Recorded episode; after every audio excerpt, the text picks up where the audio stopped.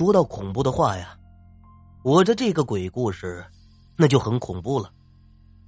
话说，有一天我有一些朋友出去游玩，由于当时玩的太深了，而自己住的又离家很远，这时又超过了夜班巴士的时间，这时我只能硬着头皮到其中一个朋友家过夜。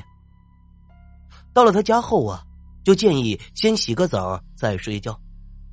这朋友就告诉我，这洗澡间在后面，就交给我了手里毛巾，然后我就向后屋走去。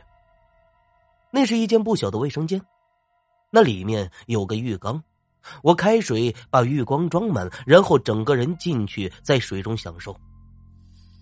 不久，我就听到敲门声。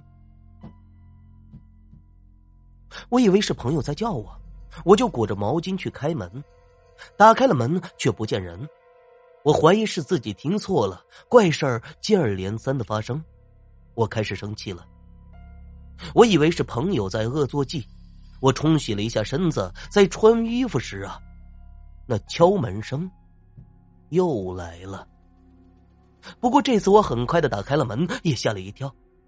因为这次竟然有个老阿婆站在门前呢，他语气不好的说：“不要浪费水呀。”我镇定下来后，忙赔不是。原先我上以为这位阿婆是这个朋友的家人，刚要介绍自己时，却看不见这个阿婆了。猜想啊，她一定是说完我之后就回房了。我不好意思的去找朋友说了声抱歉，他面色怪怪的看着我，然后问我究竟发生了什么事儿。我就再次将刚刚的事情解释给他听，但是他还是晕乎乎的。我就用比划了一下那个阿婆的样貌。